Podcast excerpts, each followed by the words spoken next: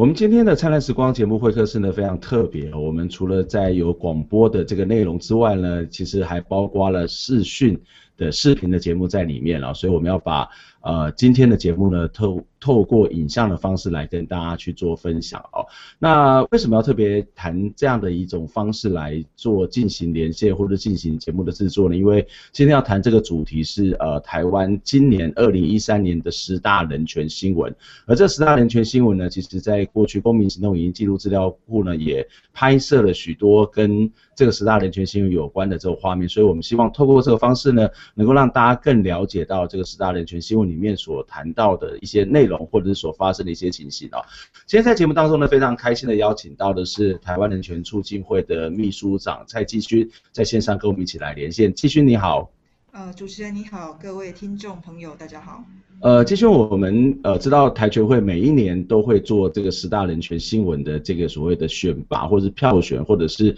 呃这样的一些相关的活动。那其实，在去年我们也做过类似做做过同样的一个一个专访哦，也也访问的是继勋的。可不可以请继勋告诉我们说，这样的一个选举的活动、票选的活动是从什么时候开始的呢？呃，事实上，呃，台湾人权促进会，我们从呃。两千年就是十三年前，我们就开始每一个年的呃十二月十号，就是人权日左右，我们会进入这个公布台湾当年度的十大人权新闻的这个活动。那我们其实知道说，其实近来有很多的一些呃人权团体、人权机构，他们比较是以这种学术的一个方式在发表一些人权的指标。但是我们觉得就是说，有时候也许把一些比较活生生的一些新闻事件。呃，带领民众一起做一个年度的回顾，也许大家会比较比那个数字有所感觉。那所以我们的这个十大人权的这个活动，其实已经连续进入了第十三年这样子一个呃一个阶段。嗯，那这样的一个活动的这个选举的活动、票选的活动，跟今年选出来的结果跟过去有什么不一样的地方吗？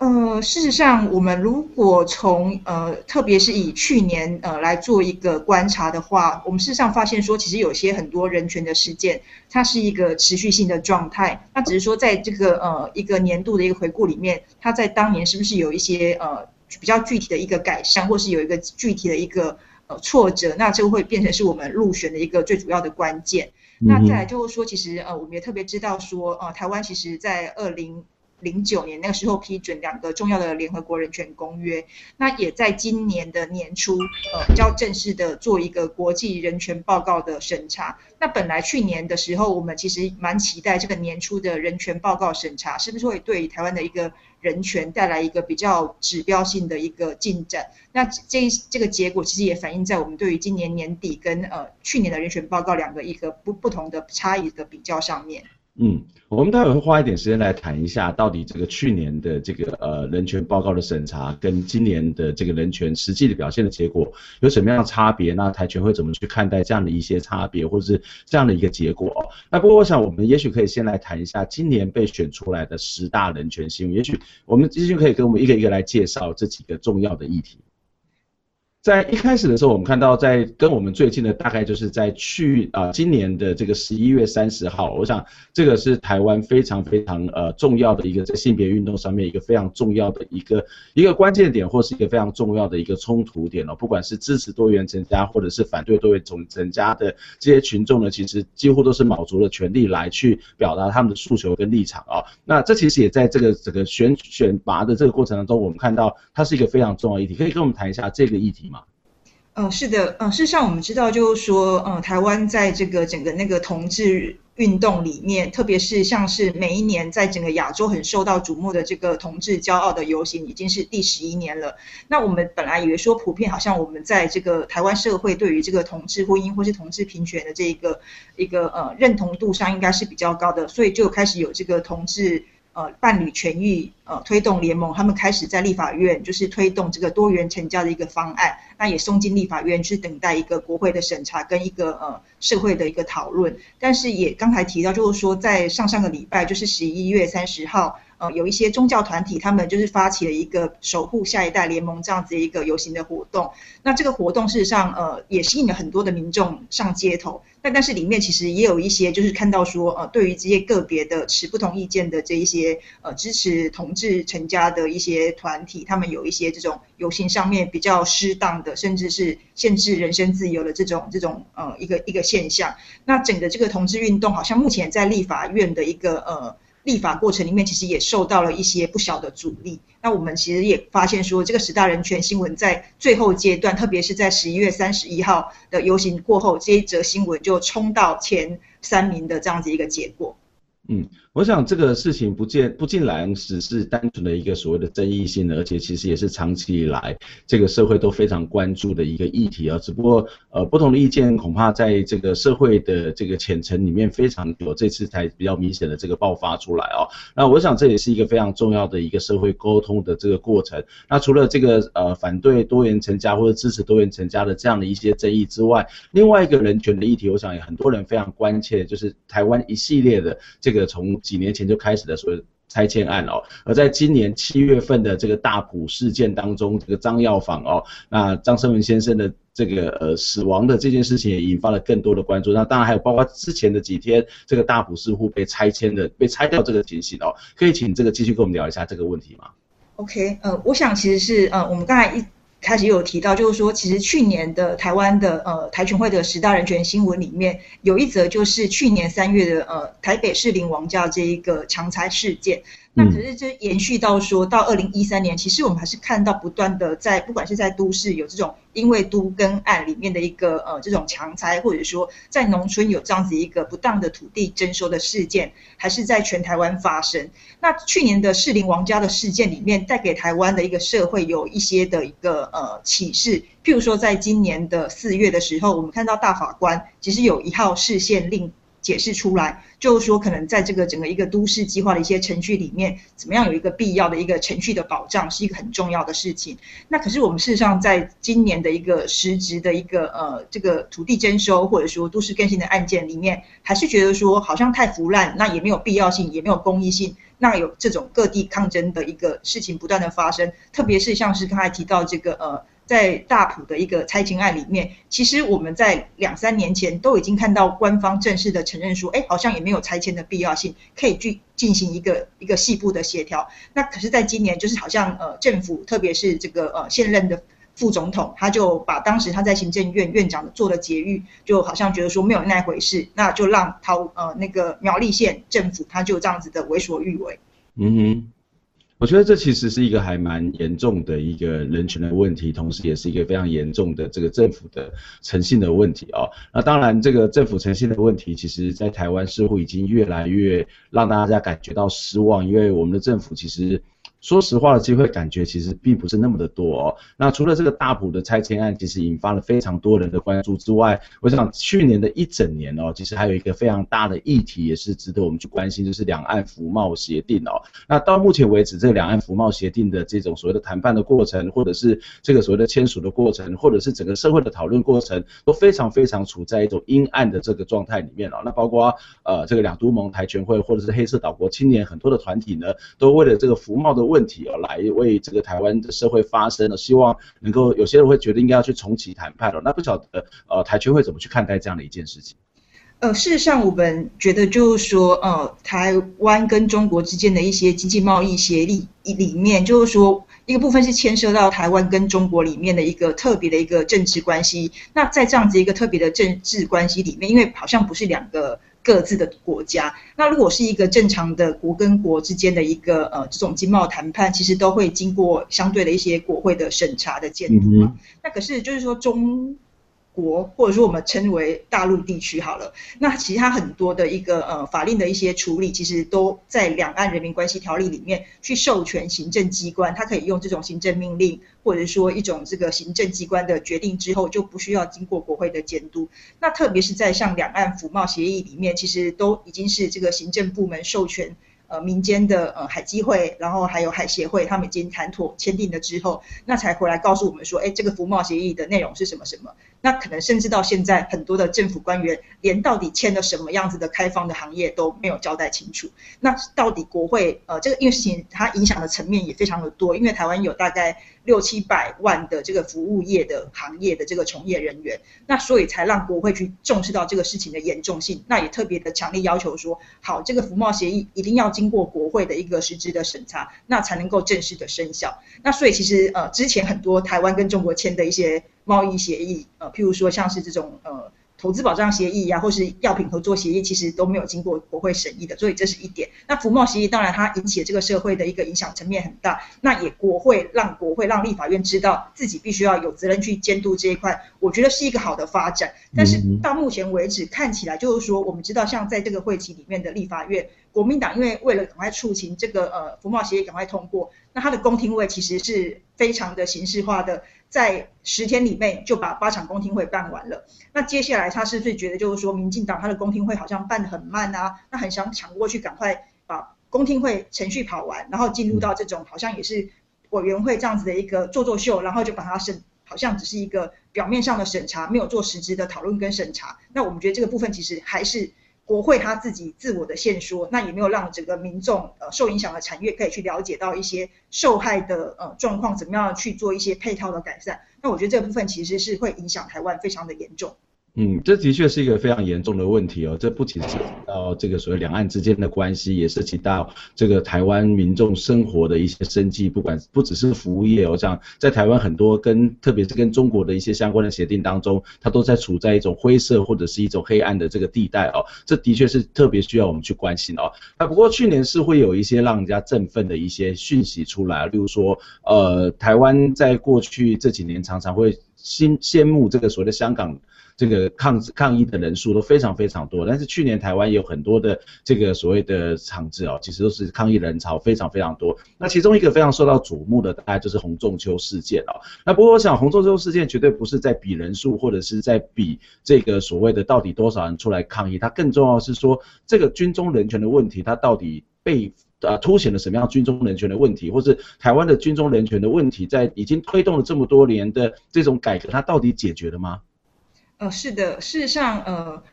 特别是我想那个管老师他会特别有感受，就是说，事实上台权会在呃一九九零年，就是我们刚成立不到十年那个阶段，一九九零年其实是当时的一个已经戒严了，但是军中人权是一个整个台权会在处理的一个工作上面非常重要的重点。那可是事实上我们发现说，呃，经过了这十多年来的一个呃军事化管理，好像有稍微稍微的一个。退却，但是事实上，军中它是一个非常封闭的，而且是一个非常呃阶级鲜明的一个这种这种呃呃封闭的体系。那所以像这个洪仲丘这样子一个本来在退伍前几天，居然因为关禁闭，那甚至不当的这种这种一个军事的训练，然后呃死亡这样的一个事件，事实上是也再度的唤起，我相信是很多的台湾曾经是服过义务役的这一些呃男性，他们的心里面的某一种。呃，一种一种同感心，那也会造成说这么多的一个呃家庭，这么多的一个呃公民走上街头去要求说，那我们事实上要对这个事情的真相有一个清楚的交代。那可是问题是说，事实的真相在目前的一个完全是由军方他们自己审理的这样子一个阶段，它其实是不会有一个透明性的。一个一个结果不会有一个透明的一个过程，那所以才去要求说，我们是不是能够在制度上去改变过去只是有一个军事体系的一个呃一个封闭的审判，变成是一般的正常的这个司法程序的审判。嗯。那我觉得在这件事情上，我们其实也好不容易就是看到，因为这样子一个一个重要的事件，那带来了一个军事审判去改革的一个转机。嗯哼，可是到最后到底这个军事法通过没有？我想还是对很多来讲是一团迷嘛。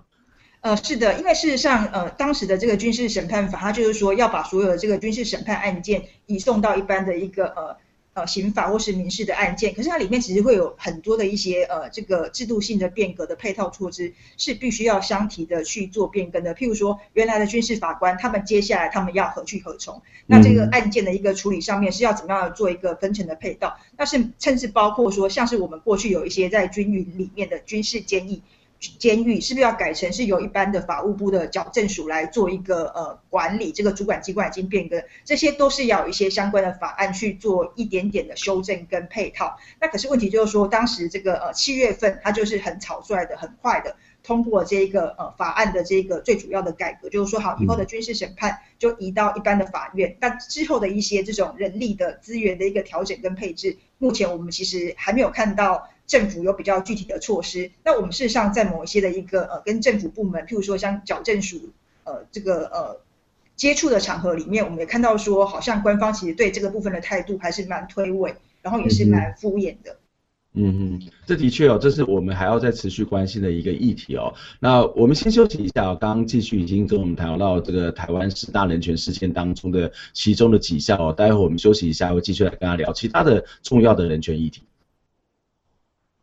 欢迎再次回到灿烂时光会客室，我是节目主持人管中祥。今天在我们节目的现场呢，我们特别要用视讯的方式来进行我们今天节目的进行呢，因为我们再一次跟公募行动影音记录资料库来合作，把过去这个十年这一年来这个台湾所发生的重要的人权的议题呢，我们透过视频的方式，透过广播的方式来同步的来传送、来放送给大家了解哦。今天在我们节目现场跟我们一起做连线，特别是视讯连线的是呃台权会秘书长。蔡继勋，继勋你好。呃，郭老师你好，各位朋友大家好。呃，继勋，我们刚刚也聊到了台湾在过去这一年来来以来非常重要的一些人权的议题哦，包括刚刚谈到的洪仲丘案啊，包括谈到的这些呃这些伴侣盟的这些所提出来这些主张等等哦，都是一个非常值得我们去关切的一个议题哦。那除了这四个刚刚谈过的这个四题四个议题之外，其实我们刚刚也提到说，在去年台湾访仿佛看起来这个社会运动是风起云涌，而且这个人数是不断的堆高哦。那其中一个在今年年初，在今年三月的时候，其实一个非常让人家振奋的一场游行，就是台湾的反核游行哦。全台呃加起来有二十几万人哦，从北中南都南东同步的上街哦。那可不可以跟我们谈一下这个议题呢？呃，是的，事实上，我们觉得像今年三月这样子的一个呃，就是三零九的游行，一方面就是呼应说，其实呃，福岛的核灾已经是两年多了。那在这个这个福岛的核灾之后，其实是让台湾社会去重新的检视说，台湾这么小的一个岛，那我们是不是应该适合去发展这样子一个核能发电？那特别又是在从去年开始有一连串这个呃。台电公司或者是远能会，它有种种的一些弊端，种种一些问题浮现。譬如说，如果我们看呃二零一二的人权新闻里面，就有这个核二厂的这个呃炉心裂痕啊，然后苗苗苗定雷这样子一个苗定雷栓这样断裂的种种的这种核安事故。那特别是像也有在这个兰屿，它的这种核废料安全出包这样的种种的这些新闻，是在发生在去年的二零一二。那其实那些新闻里面都累积到了呃后来的这个反核运动的能量里面，在三零九的时候召唤出这么多公民，想要跟我们的政府说，哎，我们不要再有这样子一个危险的一个核能政策的一个发展。嗯，去年的另外一个也值得大家关切的议题啊、哦，这个议题其实也延烧了非常非常的久，就是官场工人哦。那这个十六年前，这个官场工人因为这个呃没有办法拿到这个退休金，而我们的政府呢，这个用所谓的。呃，代付的这种方式来支应这个退休金，可是后来他居然要要回去哦，所以呃，去年关厂工人其实也采取了非常多的激烈的行动，包括上吊，包括这个呃，在这个火车站前面的这个呃这个呃，包括火车站静坐之外，也包括这卧轨哦，同时也有这个非常长时间的这个绝食哦，也请继续来跟我们分享一下这个议题好吗？呃，事实上，呃，官厂功能，呃，工人的事件，因为是到去年开始，呃，就是我们的这个呃原告，就是所谓的劳委会，他们发现说，哎，这个好像要告诉的时效已经快到了，就是开始编列预算去控告这三百多个当时在呃十五年前，因为其实是雇主不当的，就是说因为资遣关厂，然后呃本来要还给这一些劳动者的这一些这种不管是退休金或者说一些这种。呃，之前的一些费用，那雇雇主没有付出来，那由这个劳委会当时先做代偿，那可是他们就觉得说，这个是好像是呃国家借钱给这些关厂工人，而不是说是用一种呃类类似像是一个国家其实是把这个权呃权利带给这个呃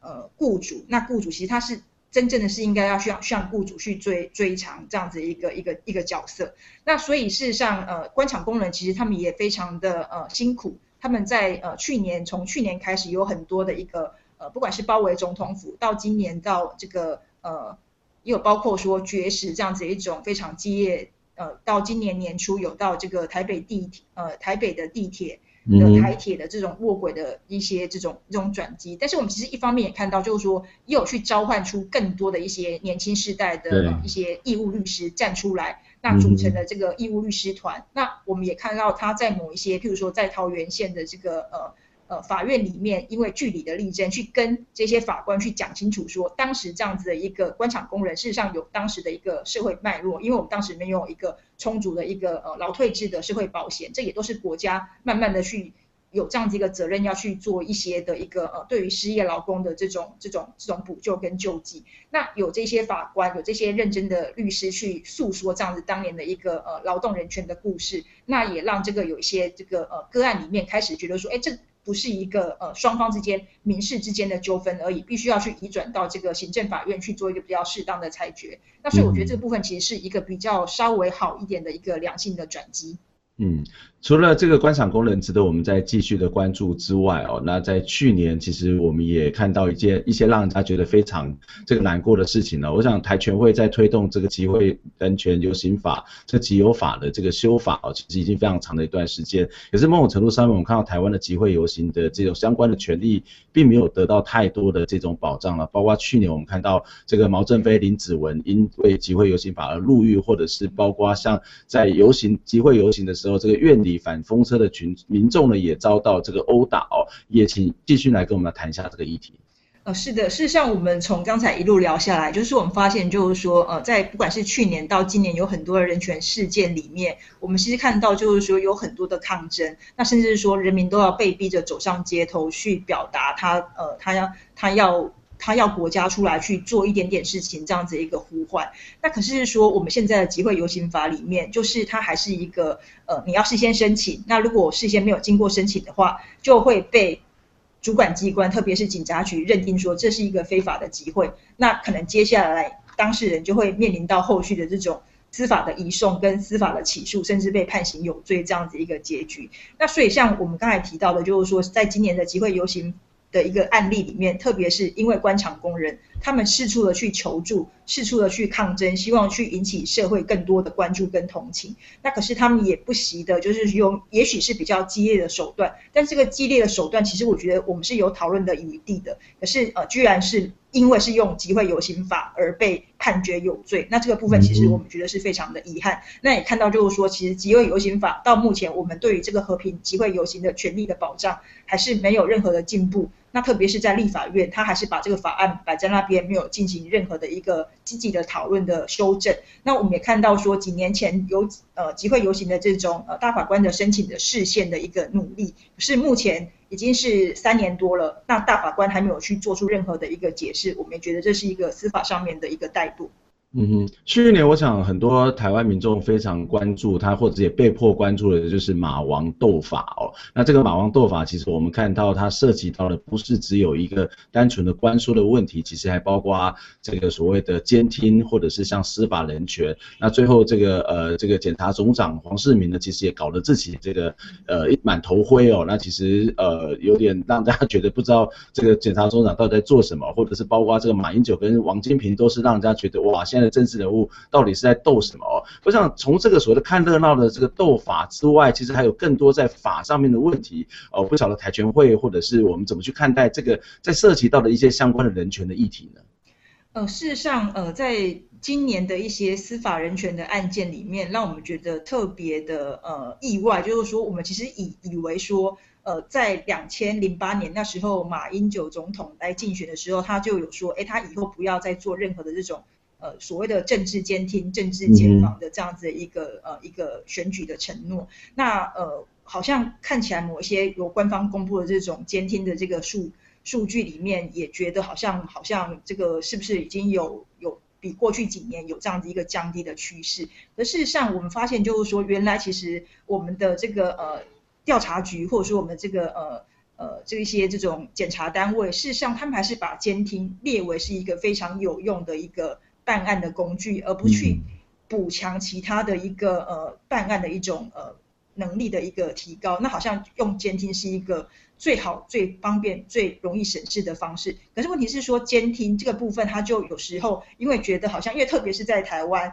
呃，我们的这个呃监听中心是不是设在个别的这种电信服务业的。业者的那个呃机房里面，是在我们的调查局，嗯、是在我们的警政署里面，本身就有一个监听中心。哦，所以我们的政府机关本身在，所以这是一个很荒谬，所以他们这是非常有趣，非常有意思哦。他们去提出说，哎、嗯，这个这个东西实在太严重，因为现在几乎是呃，他拿了这个呃监听的这个许可的传票之后，他就可以在他自己的这个呃。办公的处所里面就开始可以监听了，那我觉得这是真的是很方便啊。那所以他今天他如果开始监听，而且他听到这个本来是呃申请一个案件，然后然后这个案件里面听了一些资讯里面好像也有一些延伸的案件，他就继续的听，然后等到有必要他再去。请求法官同意，就是继续监听。感觉有点像在听八卦，对不对？越听越多的那种样子。对对对，所以其实这个部分，呃，我我我们觉得这个这个部分其实也因为这样子一个事件的一个爆发，那呃，去让我们去了解说，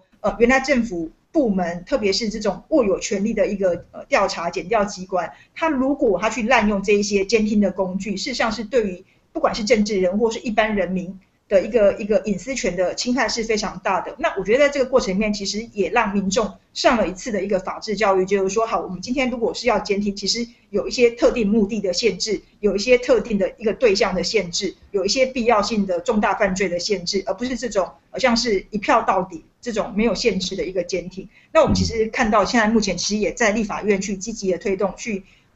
修正相关的法令，这样子一个努力。那至于有一部分，呃，除了监听之外，那有一部分我们觉得是比较，呃，在台湾的一个民主法治上面，还是有待加强。就是说，这个监听它是会沦为一种政治权力的斗争。就是说我今天可能就一系列的监听，那等到有必要的时候，我要去斗争谁的时候，我再把当时监听的一些资料拿出来去做一些的这种呃爆料。那我觉得这个部分其实是我们接下来可以再继续观察的一个重点。嗯，这这其实是一个非常严重的，而且非常荒谬的问题哦，就好像你在家里面自己拿着一个。呃，这个电视机或者是自己装了一个摄影机，然后你还在看这个八点档的连续剧，或者是你想看什么就看什么哦，那几乎是完全没有任何的这种所谓的约制。我觉得这是对台湾的人权是一个非常严重的侵犯哦。那另外在去年其实有一个非常大的台湾的媒体界、传媒界非常大的事情，就是所谓九零一反媒体垄断的游行哦。那不过随着这个游行的这个结束，然后进入到这个法案的审查，因为呃民间团体提出要所谓的制定反媒体垄断法。之后呢，其实社会关注的力量相对是啊也比较少了，但是其实很多当时的政治人物都承诺说要去修改制定这些法律的这些政治人物呢，其实都一个一个跳票了哦。我我觉得这种所谓的呃媒体的法律，其实看到了更大的一个问题，就是成政治人物的诚信问题之外，其实也看到更多大家所担心的外资垄断的问题，好像是越来越严重了嘛。呃，是的，没错，呃，所以事实上，呃，就就如管老师您长期也在这个媒体改革的工作上非常的投入，那对于这样子的这一则呃事件，我相信您的呃心里其实感受是特别深刻的。那我们觉得说，为什么要去把这个呃事件去把它挑选出来？就是说，其实呃，也许好多很多的民众已经都已经忘记了这个关于媒体垄断这样子的一个呃法案，它必须要立法这件事情的一个呃一个对于台湾的不管是呃言论市场，或者说我们的媒体真正的一个多元丰富的一个重要性的一个保障这件事情，其实好像我们在去年也有跟。呃，去年的一个立法院的一个热潮过后，我们就忘记了。可是我们把它选进来，其实我们想去提醒台湾社会说，这件事情其实还有很多人在关注跟努力当中。那我们必须要去谴责政治人物，其实你失信。那我们其实也寄望说，其实接下来，呃，我相信美感团体跟一些呃人权团体，我们还是会持续的去关注这件事情。嗯。其实这个问题如果不解决哦，就是大家一直非常担心的中资问题，它绝对会不断的冒出来。就像呃最近这几天所出现的台湾宽频哦，这些在新加坡投资，然后呃有包括中国的这个投资者利用转投资的方式又转进到台湾这些问题哦，事实上是非常严重的。就是如果我们这么在意的中资的问题，或者是呃这个所谓的其他外资的问题的因素的话，其实这个法令哦怎么样呢？这个外资能够透明化，甚至比较严格的限制，其实非常重要的。那另外。其实也是一个比较少人会去关注的问题，就是呃，包括少主的 BOT 案，或者是卡蒂布洛的这种所谓的祖坟被迫的这种所谓的拆迁案哦，这其实是长期在台湾原住民社会里面都不断的面临到的问题。它不只是什么山野 BOT 或是海野 BOT 等等的问题，而是整个传统领域或是传统的这个社会受到严重的迫害。这也是台权会在这一次的关心当中一个非常重要的一个十大人权议题当中一个非常重要的议题。呃，是的，呃，事实上我们的十大人权的票选的一个选择的过程里面，呃，我们并不会说是一昧的去呃，就是迎合社会大众呃所关注的一些新闻。事实上，我们的人权新闻的一个角度里面，也是想要去做一个提醒说，说特别有一些少数的弱势的，或者说比较边缘的、不被看见的这些社群，包括像是新移民或是台湾原住民的这一些议题，其实它也必须要我们要同样的一个。呃，被关注跟我们去关心说这个议题后续的发展。那像我们刚才提到，就是说原住民其实长期，特别是像是在原民会，其实好像也在中央部会里面是一个比较弱势的一个一个政府部门。那所以像原基法其实已经过了六年多了，可是相关的一些执法的一个配套的立法，其实都没有任何的进展。那这样子其实原住民里面在原基法所保障的一个呃权利的肯认，他就没有办法在一些具体的个案里面去落实。那也就变成说，哎，这个 BOT 其实是任由财团去做开发，任由一些外来的这些政府机关，或者说这些外来的这一个大企业，它到了这个一个原住民部部落去做开发。那对于原住民的一个同意权的行使这个部分，就是被推脱说，因为没有执法的一个呃立法，所以好像没有办法实践。那所以我觉得这个部分，其实我们也希望说，呃，让这个呃原民会它可以。认知到这样一个问题的必要性，是不是可以一起来的去推动相关执法的一个立法？嗯，刚我们在节目一开始的时候也提到，在这个台湾也有进行这个两公约的审查，其实也有呃国际的人权专家也对台湾提出了这个八十一项的这个建言哦。那我们如果从这八十一项建言的这个这个角度来看台湾的人权议题，我不知道从台权会从季勋的角度，这个台湾的人权议题，台湾的人权有因为这个提出建言而有些改善吗？呃，当然就是提出建议，其实最主要的目的是要给台湾的政府说，譬如可能像我们在监听上面，呃，国际专家就觉得说，以国际的标准来看，好像其实还是非常的严重，还是非常的有问题。提醒台湾政府说，你是不是要有一些必要性、适当性的节制，而且要把这个监听的一些资讯再做更透明的一些公布。那其实那个议题当当时那个国际专家提给台湾政府的时候，民间团体都还没有认知到这个问题的严重性。那果然我们发现，就是说这个事情其实真的如国际专家哈米他们的经验所反映的，就是说其实这个问题其实是很需要去被关注跟注意的。那所以其实国际专家这些八十一点意见，最重要是要让我们的政府他了解到说，他在譬如说这个土地征收上面的问题，譬如说对于同志的一个呃婚姻上面。不再要用这种传统的，用这种所谓的社会，呃，这种民意的高低去做决定，而是要去拿出一个魄力啊，去做一个人权保障这些决定。所以其实这都是留给台湾在人权的进步上面的一个期待的一个方向。但是呃，事实上也在呃呃国际审查之后，那我们看到政府他在实际的作为上面，事实上是在我们的观点来看，是以这个跟国际专家的建议的方向。似乎是背道而驰，或者说其实进步是非常非常的少。嗯哼，我想最后一个问题要请教季训的是，我们刚刚也提到说，在去年啊、今年一整年其实有台湾有这个三场非常大的游行哦，但基本上来讲都是超过二十万人的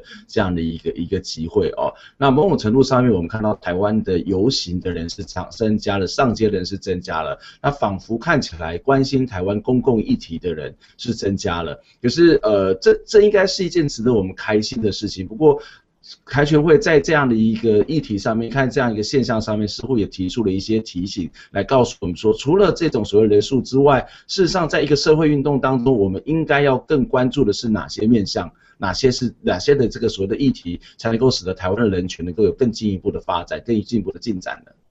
呃，事实上，我们觉得就是说，呃，在。呃，在今年就是虽然也有呃，如刚才提到，就是说有很多大规模的这种群众运动去展现某一个议题，呃，民众的关心的这样子一个一个一个一个活力，这样子的能量，然后看到让台湾譬如说像是军事审判法赶快改变成呃修法，那或者说像是反核，那呃就是让至少是在今年这个呃合适的一些经费的预算上面就是暂时的冻结。那呃也在十一月三十号的这一个呃守护下一代联盟里面，他们对于另外一群人提出来的这个多元成家的方案有所呃。有所质疑，那呃，事实上这个法案也在立法院有一些的一个停滞的那个状况。那我们觉得就是说，当然公民他站出来去对于社会议题去表达他的关心跟意见是很好。那可是问题是说，当群众散去之后，我们对于我们的一些呃目前的这一些这些政府机构，或者说我们对于这些民意代表，他是不是能够更有效的去对于政府做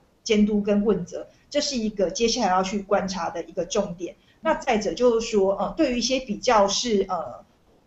在我们看来，比较是另外一种保守力量的反扑。譬如说，像我们可能呃认为说，我们要废除死刑这件事情是人权团体在追求的目标。那可能也许永远那个呃在社会里面支持死刑是一个最多数的。那如果今天呃一个呃呃跟一个人权团体不同立场，但是他们民众。更多的这样子一个社会运动的集结出现的时候，那我们的政治人物他怎么样去带领我们去做一个比较好的政治决定？这件事情是不是有被好好的理性的讨论，还是说我们今天只是看到人数多，然后我们政治人物就往那个风向去？我觉得这个部分其实是我们台湾社会在这个时候也必须要去做一些的比较理性的。资讯比较充分的讨论，然后才去呃做一个必要的这种政策游说跟监督，那让我们的民主政治事实上是一个责任性的，是一个负责的，每一个人都是呃对自己的一个决定跟判断都是负责任这样子一个一个绵密的过程。嗯，我想呃除了这种不断的去。